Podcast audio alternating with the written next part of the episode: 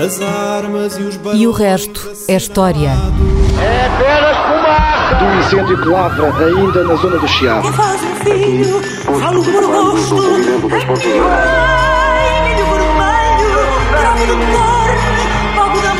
Quer transformar este país numa ditadura. Não, não. Com João Miguel Tavares e Rui Ramos.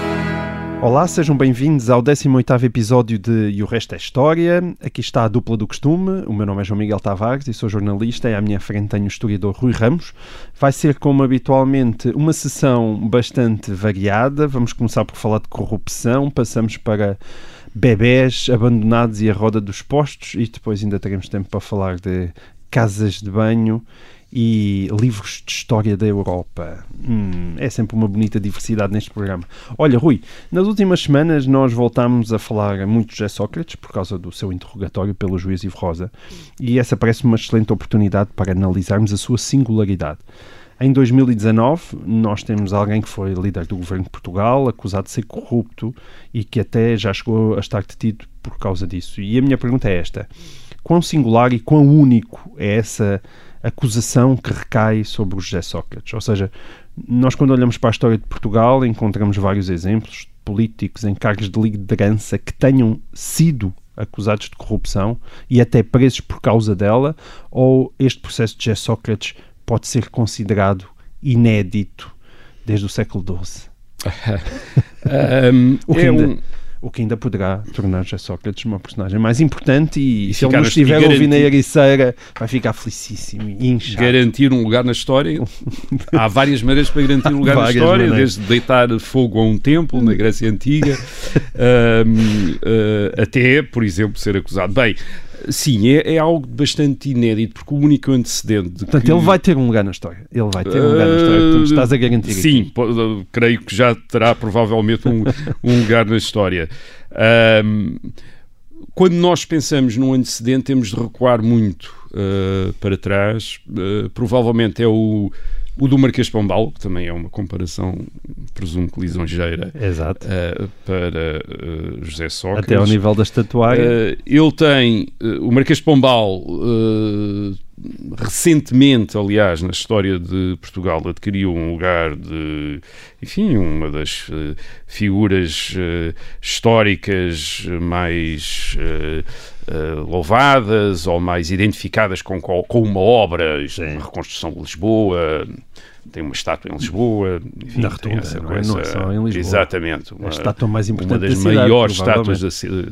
Sim, provavelmente a maior estátua da, da cidade, a mais, imponente, a mais imponente, e por isso talvez seja surpresa ou, ah, ou, ah, ou um pouco inesperado para algumas dessas pessoas que passam ali no Marquês de Pombal, ou na Rotunda, como antigamente se chamava, ainda, ainda provavelmente se chama, ah, pensar que houve uma época em que ele ah, tinha, não tinha boa reputação, e isso coincidiu precisamente com a sua queda do poder em 1777, portanto ele vem, Neste ele quando momento- chega ao governo, Neste momento estás a dar esperança a É, Sócrates. exatamente, ele quando chegou, o Marquês de Pombal quando chegou ao governo em 1750, 1750 eh, eh, já é um homem que tem 51 anos, portanto já não é uma pessoa eh, nova. E, ele, e basicamente o, o período de eh, poder dele coincide com o reinado de Dom José. Dom José.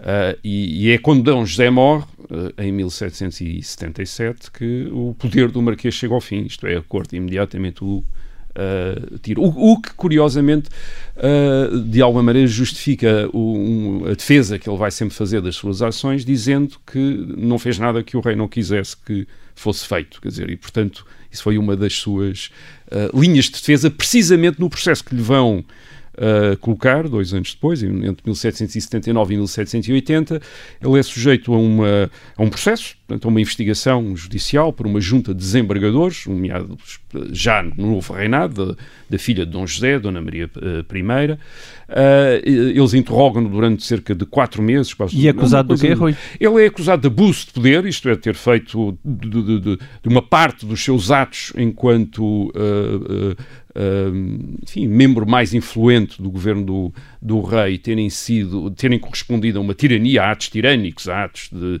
a atos de, de, de alguém que exorbitou das suas funções. Ele aí defende-se dizendo que uh, o que fez contra os jesuítas, o que fez contra alguns nobres, o que, enfim, tudo aquilo, tudo aquilo que tinha, tinha dado ao seu ao, ao, seu governo aquela dimensão repressiva e até sanguinária, mesmo as repressões e os massacres de motins populares, tudo isso tinha, portanto, correspondido a vontades do rei, que ele tinha uh, uh, simplesmente limitado a executar isso, mas ele também é acusado de corrupção. Uh, e de ter enriquecido com o poder. E, e, e, esse enriquecimento é mais ou menos é factual. Isto é, ele de facto não só enriqueceu ele, mas enriqueceu a família dele, uma vez que irmãos dele estão em, em posições, são colocados em posições importantes durante o reinado uh, de Dom José e durante o governo, durante o, uh, a governação do Marquês de Pombal. Ele já é muito velho nesta altura, portanto já tem 80 anos e está, e está doente, uh, já não reside na corte, está, tinha ido para Pombal, precisamente, uh, e, a, uh, e a rainha acaba por o perdoar, quer dizer, atendendo, não, não considerando, não, não, não considerando inocente, é? mas atendendo aos seus, à, à, sua idade e à sua, ao seu estado de saúde, ele acaba por ser enfim, deixado, deixado, deixado em Pombal. E ele alguma vez chegou a ser detido? Ele, na prática, estava numa espécie de. Quer dizer, enquanto esteve de interrogatório tipo, com os desembargadores de em casa, estava. Enfim, numa espécie de. Exatamente. Uhum. Estava, digamos, não podia sair de casa. Tinha lá o, tinha. A, a, a história que, que ficou é que alguns dos interrogatórios eram muito. foram muito longos, muito detalhados e, portanto, para um senhor que já tinha 80 e tal anos, teria sido. Ele tinha.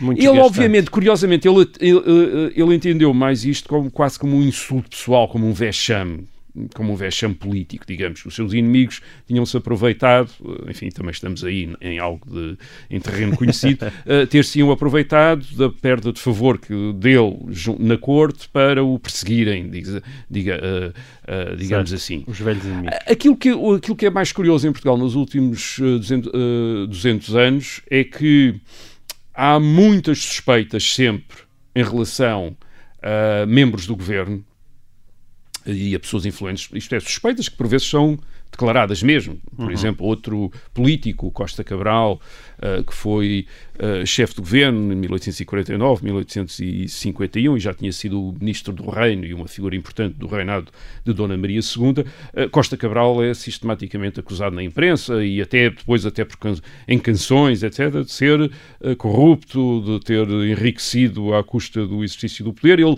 ele tem uns processos por causa disso. A imprensa acusa-o, acusa-o os jornalistas acusam-no explicitamente, mas não há nenhum processo nunca, nenhum processo judicial isso é uma das características deste, do, fim da nossa história. Muitas suspeitas, por vezes acusações de imprensa, jornalísticas, mas muito pouco pouca ou nada investigação judicial. Mesmo curiosamente quando há mudança de regime, isto é, quando nós imaginamos, imaginamos que mudando o regime, aqueles que vêm a seguir poderiam ter algum interesse em, enfim, em, em colocar aqueles que estavam, que, que derrubaram sob a alçada da justiça. Certo. Como às vezes acontece agora um pouco no resto do mundo. Uh, atualmente, usar os tribunais às, às vezes para para também uh, até anular, até destruir a reputação do, dos, uh, daquele, dos adversários. E isso também não acontece em Portugal, por exemplo, não acontece a seguir à, à implantação da República em 1910. Um, são feitas algumas umas quantas sindicâncias nos serviços públicos, mas não por acaso ocasionam um suicídio, salvo do diretor da Casa da Moeda, mas Uh, enfim, mas aqueles políticos que tinham sido acusados de corrupção antes de 1910, ninguém é incomodado, ninguém é, chega a ser acusado. Há até uma história curiosa com o João Chagas, com um político monárquico. João Chagas é um jornalista republicano e depois chefe do governo da República em, em 1911. E há um, uh, um político monárquico que o aborda e diz então os senhores andaram sempre a acusar-nos de ser corruptos antes de 1910 e agora que estão no poder uh, Estão-se a aproveitar. não, não fazem nada, isto é, não, Ah, ok. não, não nos acusam de nada, não nos processam nem nada, afinal parece que não éramos corruptos. E o João Chagas diz, bem, se calhar, se calhar não éramos. Os senhores acusaram-se tanto uns aos outros de corruptos que nós, os republicanos, acreditámos no que, no que diziam uns dos outros. E isso é característico, isto é, as polémicas políticas em Portugal tiveram sempre essa dimensão de acusação de corrupção, uma verrina, até mesmo durante o Estado Novo circulavam imensos papéis e imensas informações sobre, acu- acusando ministros de terem feito isto e terem Certo. feito Mas provas, terem nada. feito aquilo. Provas nada. Portanto, eu creio que aquilo que nós podemos esperar de mais inédito do, deste julgamento agora, ou do julgamento, ou deste processo do, eh, do José Sócrates, não é tanto o facto de ter sido acusado pela justiça, isso já está, mas aquilo que seria muito mais inédito é pela primeira vez ser investigado e concluído um processo e, portanto, podermos ir para além da suspeita, para além da polémica e haver, enfim, haver eh, o processo judicial dar elementos que permitam eh, a alguém fazer um juízo uh, baseado em mais do que diz- diz-se que ou consta ou parece que, que era o que acontecia em relação ao passado, porque em relação ao passado, de facto, muita- muitas das coisas que Havia muitas suspeitas, consta- mas nada se é concretizava. suspeitas, mas, mas de facto são suspeitas, quer dizer, são suspeitas, são acusações, o que é que é, podem ser calúnias, podem ser uh, Certo. baseadas em factos, mas que factos Mas nu- nunca processo, estão provados. processo, temos que recuar até ao Marquês. É. Processo, processo, não é? Processo, processo, o E, portanto, e se eu existir uma condenação, será verdadeiramente uma condenação Inédita. Pura e simplesmente, quer dizer, um, reparem, esta, eh, este do Marquês também não é um interrogatório, mas não há o regime de prova atual. Isto é, e portanto é um interrogatório, ele está a ser interrogado, o que é que fez ali, o que é que fez acolá. Eh, Nós estamos a falar agora de um processo, de um processo que tem documentação, que tem provas, quer dizer, que, que é de uma- enfim, há, obviamente a defesa con- contestará, contestará isso, mas, mas há provas. Eh, Estamos a falar de um processo completamente diferente, em que é possível a alguém de fora, independentemente, independentemente até da quase do, da, da decisão final do, do tribunal, que depende de muitas coisas, até da- do facto de determinado tipo de provas serem admitidas ou não. Certo. Isso não quer dizer que as provas não existam, mas podem não vir a ser admitidas Claro. uh, ne- no julgamento. Isso uh, vai permitir a um historiador, mas também ao público em geral, fazer as- ter uma opinião mais uh, fundamentada em, em relação ao que, uh, há- há- ao Ok. consta. Muito bem. Olha, na semana passada, hum, ela também ficou marcada pelo episódio muito impressionante do bebê que foi encontrado no lixo hum, e que hoje se sabe ter sido abandonado por uma mãe sem abrigo que terá escondido a sua gravidez.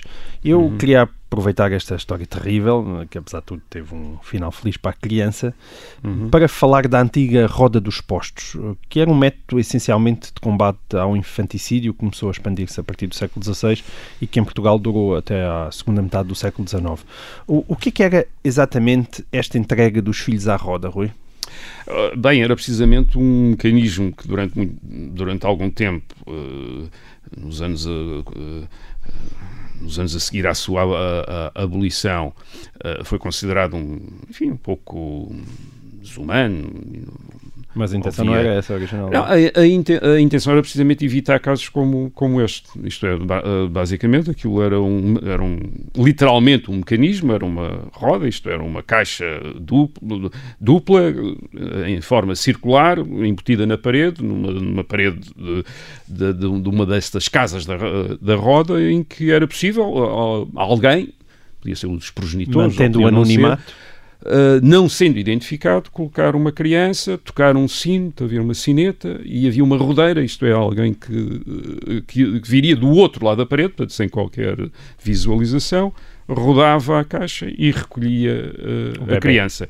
Isso é um sistema que, que, de que nós temos conhecimento desde o século XV, havia no o Hospital Real de Todos os Santos, por exemplo, que era um dos grandes hospitais que ficava no Rocio, é destruído pelo terremoto, e sabemos que no ano de 1744 foram, uh, na roda do Hospital Real de Todos os Santos, foram recolhidas cerca de mil crianças, portanto, É muita num gente. ano, quer dizer, Sim, é muita- praticamente três por dia. não é? é, é- é- é muita gente. Há, há cálculos, há estimativas, eh, mas provavelmente não haverá consenso em relação a isso, que diz que um em cada três recém-nascidos seria colocado na roda em Lisboa, ou um em cada oito no século, já no século XIX no país inteiro, nas casas da roda. São números impressionantes. É, são números grandes. O, o, a, a, a, o sistema da roda uh, generalizado e não existiu durante muito tempo, porque, porque começa sobretudo ou, a partir do fim do século XVIII, uh, com o Intendente-Geral da Polícia Pinamini, que era uma espécie de, enfim, de grande administrador, do, uhum. uh, de ministro do, da Administração Interna e ministro de outras coisas, e, e, presidentes de, e presidente de câmaras do, do país, fazia uma série de funções, chefe da polícia, tinha uma série de funções. É ele que, em 1783, exige, uh, uh, ou recomenda, exige a, a, a, instalação destes sistemas de rodas em todas as vilas, uh, precisamente para acabar com os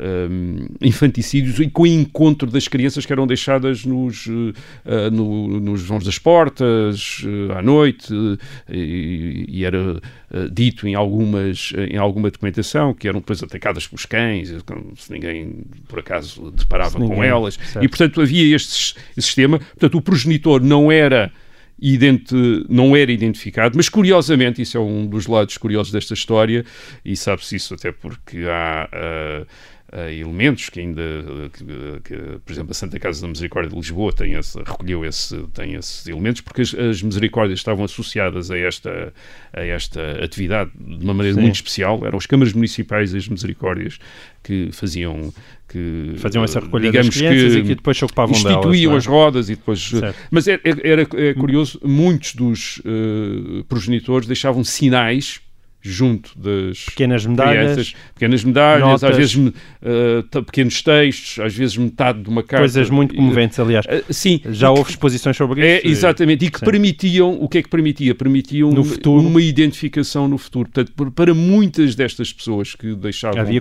as como crianças... que uma esperança de, de um reencontro. Sim, portanto, havia uma, uma sensação, por vezes... Uh, a criança tinha nascido em circunstâncias que não eram uh, as mais uh, as ideais para uh, os pais se, tomarem conta dela, ou porque os pais não eram casados, ou porque, enfim, por qualquer razão, ou não tinham meios. Mas podia não ser necessariamente um caso de absoluta pobreza, podia ser casos de ilegitimidade de, legitimidade, de uma criança que tinha exemplo, que ser escondida, que, que não podia sido, ser criada. Exatamente, e que pudesse ser deixada ali, mas com a esperança de que, por exemplo, os pais pudessem casar ou melhorar a sua condição económica e recuperar e reclamar portanto, a criança.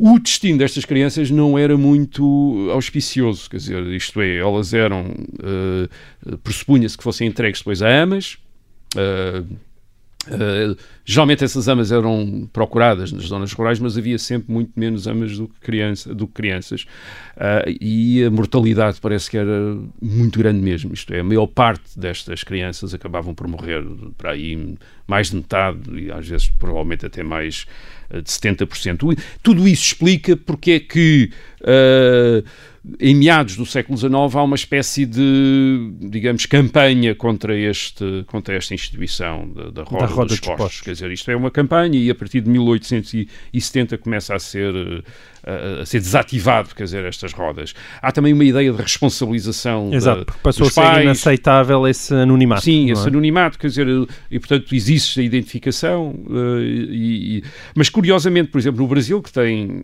instituições, uh, uma instituição semelhante, com as mesmas origens da, uh, da portuguesa, aparentemente terá durado até ao, pelo século XX fora, até 1950, pelo menos foi uma das referências que encontrei que ainda haveria uma roda dos expostos em São Paulo, na cidade de São Paulo, em uh, eh, 1950.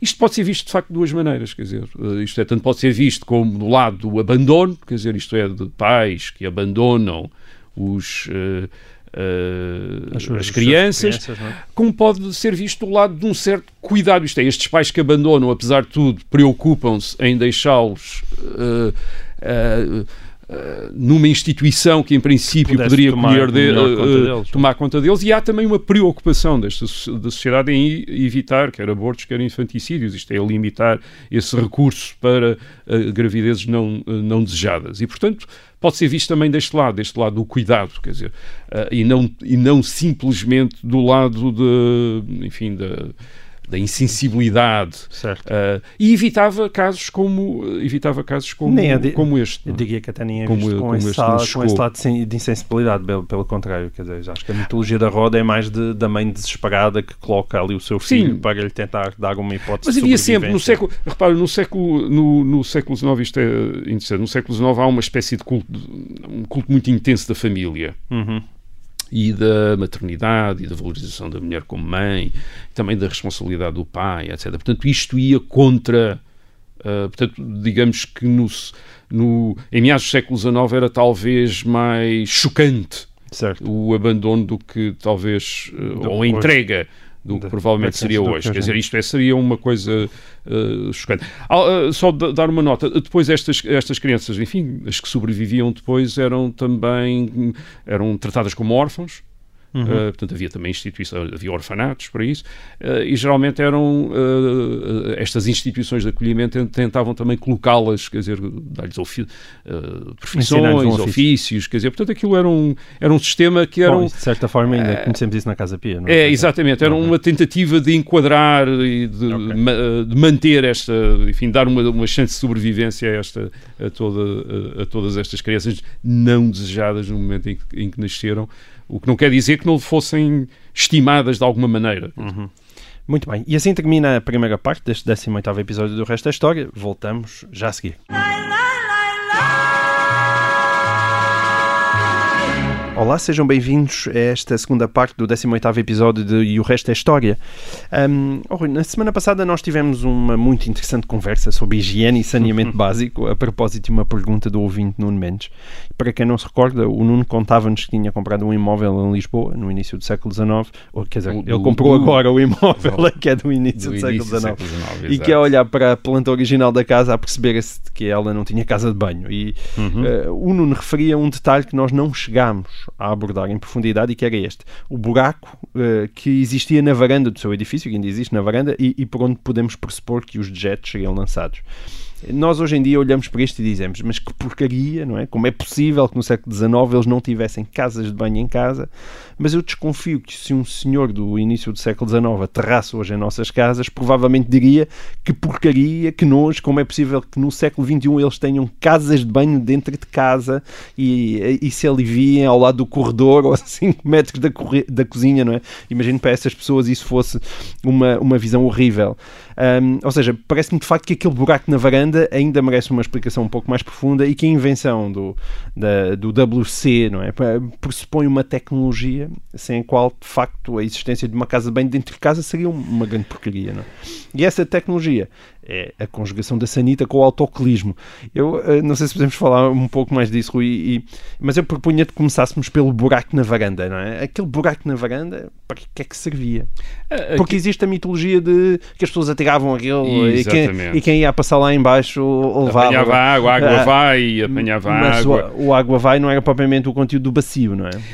Houve sempre, houve sempre desde, enfim, está documentado uma preocupação com a limpeza das cidades e com a limpe- no caso de Lisboa, neste caso, eh, com a limpeza da cidade de Lisboa. Ou seja, o pessoal E- nunca, nunca gostou de E- viver e no meio houve sempre imundície. e houve sempre uma uma infraestrutura de saneamento básico eh, que nós hoje podemos considerar rudimentar enfim na época talvez não não fosse tão eh, não, não fosse tão rudimentar assim mas havia portanto essa preocupação eh, eh, nós já conhecemos essa preocupação com a limpeza da cidade. Nós já o conhecemos com uma carta que o rei Dom João II, em 1486, portanto, no século XV, eh, ainda o Vasco da Gama não tinha chegado à Índia, o Dom João II pede à Câmara de Lisboa que eh, introduza canos, que isto é, construa canos, nas- canos grandes nas ruas, de maneira que depois as pessoas nas casas pudessem ligar as, as suas casas a esses canos através de canos mais pequenos, precisamente para vazarem as, aquilo que ele chama no documento águas sujas. Portanto, ah, obviamente que já não era, ah, nessa altura, fim do século XV, ah, agradável a ideia de as águas serem pura e simplesmente lançadas das janelas para a rua. E nós uh, sabemos, no século XVI isso está descrito, e depois até no século XVII há um chamado Livro dos Canos, que descreve uhum. a canalização, os gotos uh, e os sistemas de drenagem de Lisboa. Há, esse, uh, há um grande cano, um cano chamado Cano Real, isto é, enfim, maior de todos, que vem de, aparentemente, diria, de, de, de, daquilo que é hoje São Sebastião da Pedreira, até ao Rocio, e depois iria uh, desembocar no Tejo, ali no Terreiro do Passo. E, e as coisas eram vazadas. Sem para, passar por nenhum. Uh, uh, as coisas eram vazadas depois no, no Rio. é no século inicialmente talvez fosse até um cano, isto é um, um rego verdadeiramente, isto é uma vala a, a céu aberto e depois é, é, encanado, isto é, é coberto no século XVI e portanto há uma série de edifícios que, estão, que são construídos por cima deste cano, portanto o cano fica, fica fechado. E tanto serve para drenar águas da chuva, para evitar cheias, como para uh, uhum. os gotos. Portanto, as pessoas ou, ou, portanto, ou teriam, uh, a ideia é ou teriam canos que das casas ligariam a este cano, ou não tendo esses canos, teriam uh, recipientes uh, que encheriam com as suas águas sujas domésticas, que depois iriam vazar nestes certo. rego ou neste, ou, ou neste, ou, ou neste cano. E, portanto, o buraco na varanda seria um cano mais pequeno, imagina-se. É? Sim, exato, que ligaria, que ligaria a este esgoto, a, a, um, a um esgoto. Portanto, a um, embora um o cano esgoto. não esteja lá hoje em dia, não quer dizer que o buraco fosse para tirar para a rua, não é? Deveria não, haver um cano ligado havia a esse um cano que, deveria ligar a um esgoto, portanto, a uma, no um século XIX já certamente. Além disso, há uh, uma limpeza assegurada por uh, carroceiros, por varredores, uma limpeza das ruas da cidade. Isso também, também sabemos, há carretas de recolha de lixo nas cidades e até e a gente que também limpa a praia uh, em frente de Lisboa, quer dizer, limpa, uhum. enfim, de, de, todo aquele lixo que se acumula, acumula, uh, uh, acumula nas, nas areias e, na, e, naquilo que seria lodo e, e, e os esteiros que o Tejo ainda tinha em Lisboa. nós sabemos que por volta de meados do século XVI, ou mais precisamente em 1552, há uma descrição da cidade de Lisboa por um uh, autor chamado João Brandão, e esse João Brandão, uh, portanto em 1552, uh, diz que, refere, por exemplo, que há além destes carroceiros e destes, enfim, de gente que limpa as ruas, ainda há mil negras, ele chama-lhe mil negras, portanto, provavelmente escravas, ou, que por conta própria, portanto, é um serviço privado, já não é um serviço, aí não é um serviço público, com canastras uh, recolhem lixo, quer dizer, recolhem lixo. E depois havia um vazador, quer dizer, um vazador onde, esta, onde, esta, onde todo este lixo seria uh, despejado. Uhum. E nós sabemos, em, em, relação ao serviço público, também sabemos que no século XVIII, em 1738, antes do terremoto, portanto, uh, que haveria, haveria na cidade de Lisboa cerca de 142 carroças uhum. dedicadas a este serviço, isto é, de recolhas de lixo, e 33 varredores, que, enfim, indivíduos pagos pela Câmara Municipal, que andariam pelas ruas a limpar, a limpar as ruas. Portanto, Portanto sim, havia, muito provavelmente Lisboa não estaria tão limpa como uh, atualmente, certamente, certamente, mas por vezes hoje em dia também nós nos queixamos uh, regularmente da limpeza da cidade de Lisboa, mas havia esta preocupação, essa grande preocupação com a limpeza da cidade. Que, não que só por cheios, mas também por razões de saúde, não é? Por razões de saúde. A, a, a, a, preocupação com a limpeza da cidade ocorre sempre quando há, na, na sequência de epidemias, enfim, e, e, no século XIX, uh, uma das uh, estímulos uh, para as, para a limpeza é de facto a saúde, quer dizer, não é apenas. Há também uma preocupação estética, digamos assim, e, uh, para evitar a sujidade, uhum. os cheiros e, e, essas coisas todas, mas há também uma, há uma preocupação sanitária, propriamente dita, uma preocupação de higiene, de higiene pública. Reparem que isto não foi fácil em Lisboa. Lisboa, destruída pelo terremoto em 1755, é uma Lisboa que fica, uma grande parte, em ruínas que vão uh, estar na cidade durante décadas Quer dizer, uma parte da cidade depois está, está em ruína. Há ruínas, há montes de entulho pela Certo. cidade, portanto, ou- que começa obviamente a ser usado como lixeira. As pessoas começam a deitar para lá lixo, portanto, não Sendo era fácil zona- fazer Mas isso. sendo que a zona pombalina também aproveitou para ter um Sim, mas sistema mais é- desenvolvido. É uma, de- exato, mas é uma construção, quer dizer, as coisas não ficaram construídas Em- em, em- em 1756, cinco anos, claro. quer dizer, aquilo é uma construção que demora muito tempo.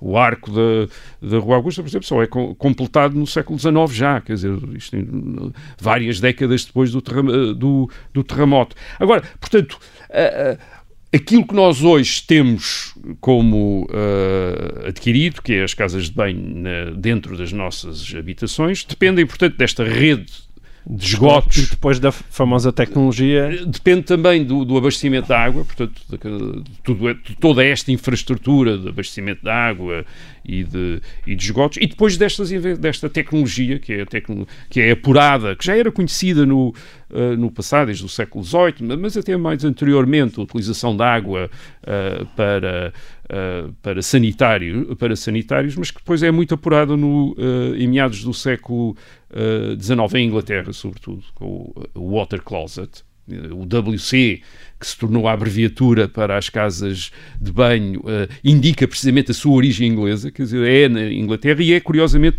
numa grande exposição, uma grande uh, daquelas, enfim, como a Expo 98 que nós tivemos aqui, eh, a grande exposição de 1851, que foi em Londres, em Hyde Park, e uma das grandes novidades que atraiu mais gente foi precisamente as novas sanitas que tinham sido ah, uh, então patenteadas, havia uma patente, e aparentemente, segundo, 827 7 mil visitantes Epá, é usaram, um experimentaram milhão. as sanitas, quer dizer, pagaram um, um penny quer dizer, para usar uh, as sanitas. Portanto, aquilo e era gostaram, um, e, e aparentemente, é? uh, aliás, as sanitas depois eram para ser eh, desmanteladas e fechadas. O, o, o, o empresário conseguiu convencer a cidade a mantê-las, portanto, e aquilo rendia imenso, aparentemente tinha, tirou um bom rendimento da manutenção das sanitas públicas, que eram a, que eram a, a pagar, e a partir daí eh, começa nas casas da classe média a instalação destes water closets, quer dizer, destas casas eh, de banho. Eh, e, e- é a partir da das do, do conforto de classe, da, da- da associação desta water closet ao conforto e à civilização e à classe média que começa a divulgar-se na sociedade inglesa e a partir da Inglaterra para o continente e para os Estados Unidos também se começa a, a- a adotar este, este sistema de, eh, eh, de ter a casa de banho dentro Claro. de casa. Embora mesmo na Inglaterra ainda, eh, ainda ao, Sim, nós uma, vemos isso em alguns filmes. Uma não é? parte do século XX, as casas de banho tendiam a Estava ser no exterior, Sim. quer dizer, no exterior. Também Junto ao jardim. por eh, preocupações de higiene. Isto é, porque Claro. era, era isto Não, é, mas esse é o ponto, A é? grande invenção, a grande É, é que ter uma casa É. banho dentro de casa só é higiênica a partir do momento que é possível inventar, usar um sifão para o de sifão, por repente, exemplo, para tapar, para os, tapar odores, os odores, os odores, senão e, senão é aquilo era horrível. insuportável, Claro. quer dizer, era insuportável. E, portanto, essa, portanto, é- depende muito da tecnologia, eh, depende muito das infraestruturas. eh, eh, agora, isto não quer dizer que no passado eh, eh, houvesse qualquer eh, desprezo. Aliás, falámos disso no último programa. Havia talvez concepções diferentes de eh, higiene, mas havia noção de higiene, havia noção de limpeza eh, e havia preocupações com a, com a saúde, como aqui descrevemos, pelo menos menos eficazes que elas fossem. É muito provável que ainda venhamos a ter no, no futuro, não sabemos, uma civilização que olhe para a nossa também e acho repugnantes uma série de, eh, de eh, hábitos e de costumes que nós aqui temos e nos considero no princípio do século XXI como um- uma, uma sociedade histórica Certo. incrivelmente suja. Certo. Não sabemos. Sim, sim, mas eu, eu gosto muito dessa ideia que é realmente muito interessante saber que as, as casas de banho hoje em dia estão dentro de casa por razões de higiene Mas e há também pela- 200 anos não estavam dentro de casa por razões, por de, higiene razões de higiene. Por razões de higiene por também. razões de higiene. Isso é, é bem interessante de ver. Muito bem. Ah, Rui, ah, diante dos nossos ouvintes, nós recebemos uma, uma pergunta muito direta e muito pragmática do Vítor Cunha, que é esta. Deve estar a preparar-se para ir de férias. Ah, que livro recomendaria o Rui Ramos para um leigo que já passou pela escola há muito tempo sobre a história da Europa, que seja curto o suficiente para ser lido em duas semanas de férias e detalhado o suficiente para que se fique capaz de procurar sozinho temas e eras que suscitem interesse ao leitor. Portanto, isto é uma espécie de rubrica de discos pedidos, ainda não a tivemos, mas agora com livros. Não é? Portanto, que literatura recomendas, Rui? O melhor livro que por aí anda sobre história da Europa que não seja um, um tijolo intimidatório. Ah, bom. não vai ser fácil. não vai ser. Bem, vamos começar por dizer, uma história da Europa, o, o, o Vidor Cunha pede uma história da Europa. Uma história da Europa pode ser eh, várias coisas, quer dizer, com a Europa, à volta da Europa. Tanto pode ser uma história das relações internacionais entre os Estados europeus, portanto, uma espécie de história quase diplomática, política, das guerras, etc. Como, como, podemos estar a falar de uma história comparada das sociedades europeias, do desenvolvimento das sociedades, e comparando a Alemanha com a França, com a Inglaterra, com a, a Itália, portanto, sociedade, quando estamos a falar das sociedades europeias, estamos a, a, a pressupor que a cada Estado Nacional corresponde uma sociedade, isto é, que há um Estado uh, francês e há uma sociedade uh, francesa, e portanto uma história da Europa poderia ser uma história comparada destas sociedades, sociedades como ainda podemos estar a falar de, de algo possa ser descrito como uma espécie de história geral da civilização europeia, quer dizer, e portanto que indica as grandes transformações sociais e políticas e culturais da Europa, o Renascimento, a Reforma Protestante, a revol as revoluções no tempo da Revolução Francesa, a industrialização no, no século XIX, isto é, que encare isto não tanto de um ponto de vista, uh, digamos, nacional, mas dos, destas grandes transformações que afetaram todas as sociedades uh, uhum. europeias.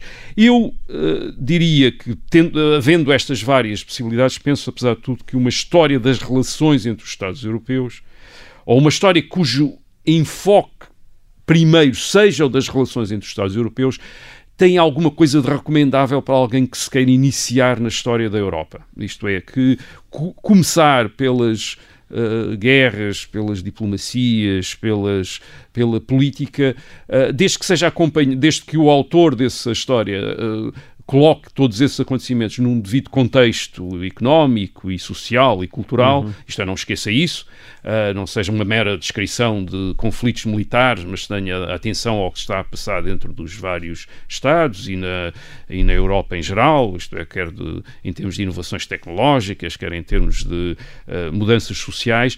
Desde que uh, haja esse enquadramento, portanto, penso que uma, in, uma iniciação através da história, vamos chamar, política, de, uma história política, tem algo de recomendável. Hum. E desse ponto de vista, há uma obra uh, recente, traduzida recente, é, a obra é recente e também foi tra recentemente traduzida e publicada uh, em Portugal, de um uh, professor da Universidade de Cambridge, chamado Brandon Sims.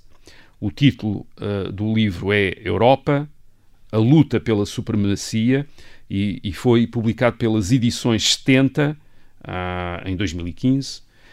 E agora sim, temos aqui uma matéria para discussão, porque de facto o livro tem 800 páginas. Ah, 800 agora, páginas. Em minha defesa, em não minha é, defesa, isso para ti não é um tijolo intimidatório. não, eh, poderá ser, mas em minha defesa Vítor vou o Vitor Cunha tem duas semanas. Duas semanas. Não duas disse que ia fazer mais nada a não ser ler o livro, portanto imagino que ele possa querer Não uh, deixas namorar então. a, a ler o ou ir Portanto, uma pessoa a se praia. dedica ao estudo ou se, ou se Ora bem, a- quer dizer, eu, eu imagino, imagino que ele queira que ele, que ele tenha tirado, uh, que ele possa Que ele vá ter sozinho, tirado, que ele ou que ele tenha tirado, ou que leia com a namorada, ou que a namorada Exato, também queira, voz alta, em voz alta também é mais, queira ler alta é o mais livro. lento. Portanto, uh, o, o livro é, é relativamente legível, e, e digo relativamente legível por esta razão. Uh, é que também não há uma história da Europa escrita para todos os europeus em todos os tempos. Isto é, esta é uma história da Europa de um, de um historiador britânico eh, para um público britânico, isto é, inglês, para um público inglês, e portanto tem uma série de referências ah, que serão familiares a esse público britânico e provavelmente não são familiares a um público uh, português. Isso é um pouco, é, é, muito difícil fazer uma história da Europa do ponto de vista de Marte, quer dizer, certo. isto é, a história da Europa escrita em França é um ligeiro, são, claro. por mais abrangentes Não, e por mais ecuménicas que queiram ser, têm sempre um enfoque completamente diferente. E esta história da Europa história. começa quando? Esta história da Europa começa no século XV, em 1453, e isso também pode ser defendido. Isso Antes é... disso, o que temos... Não existia Europa? Não, antes disso, quer dizer, quando, quando, na antiguidade temos umas histórias daquilo que nós, aquilo que nós chamamos umas histórias da Europa são de facto histórias do mundo mediterrâneo, do, do Império Romano, que não é um império apenas europeu em termos geográficos, nem, nem até os Estados gregos nem a civilização grega é uma civilização simplesmente Mas europeia. meados do, do, do, século XV? Uh, tem a ver, obviamente. Uh, não, tem a ver, obviamente, com a queda de Constantinopla e com a ideia de uma, de uma Europa que, para, que pela primeira vez se começa a imaginar como Europa e não apenas como cristandade, ou não tanto como cristandade, mas como Europa, e portanto é um continente que adquire, digamos, uma configuração que nos é familiar uh, hoje em dia. Quer dizer, e portanto há uma, é a possibilidade de contar uma história uh, com princípio, meio e fim, uh, sem entrar em linha de conta com tempos que são verdadeiramente diferentes. Quer dizer, porque a cristandade medieval, embora já estivesse confinada àquilo que nós hoje conhecemos como o continente europeu, isto, uma vez depois da conquista islâmica do, de, de, do norte da África e do, e do Médio Oriente, ainda é uma que ainda é uma cristandade que tem que não corresponde quer dizer, que ainda não tem, não se pensa exatamente como Europa, pensa como cristandade e, okay. aliás, e, e, e, isso tem alguma diferença. Quer dizer, esta, esta Europa uh, uh, de, que, uh, de que trata este livro ainda é durante muito tempo uma Europa cristã, quer dizer, uma Europa maioritariamente cristã, mas que se começa a pensar cada vez mais como Europa, quer dizer, e não pura e simplesmente como cristandade, sendo a Europa uhum. uma coisa irrelevante. O livro, este livro do Brandon Sims, A Europa, a luta pela supremacia, tem também este lado interessante, além desta boa conjugação de uma história política com contextos económicos e sociais, ele liga sempre a política externa dos Estados à sua política interna e, portanto, levanta questões como a relação entre segurança e liberdade. Uh, a autoridade do Estado e a liberdade dos indivíduos, dos vassalos ou dos cidadãos, a questão da, da a questões de tolerância, por exemplo, da unidade cultural e religiosa e da tolerância que é colocada muito especialmente depois da reforma protestante, quando vários, quando vários Estados europeus passam a ser ou vários príncipes passam a ter uh, vassalos dependentes com religiões diferentes, com hum. enfim cristãos de uma maneira diferente uh, e, e, o que é que qual é a solução para isso? Impor uma homogeneidade religiosa ou tolerar aqueles que não são, que têm outras uh, confissões. Portanto, é essa, essa questão. E também tenho, este livro também se, penso que também se recomenda por uma atenção ao contingente, isto é, o Brandon Sims não dá o que aconteceu como pré-ordenado. E ele é muito sugestivo a mostrar como, uh, uh, por exemplo, a derrota de Napoleão no princípio do século XIX ou a derrota de Hitler em meados do século XX, podendo ser explicadas, uh, não estavam, não eram absolutamente garantidas. Isto é, mostra, ele mostra diferente. como as coisas podiam ter okay. sido diferentes. Eu acho que isso também é muito interessante hoje em hum. dia para percebermos essa dimensão de contingente da história. Muito bem, fica então esta sugestão de leitura e nós voltamos para a semana. Até lá.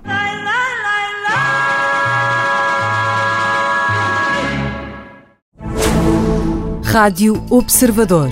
Ouça este e outros conteúdos em observador.pt/barra rádio e subscreva os nossos podcasts.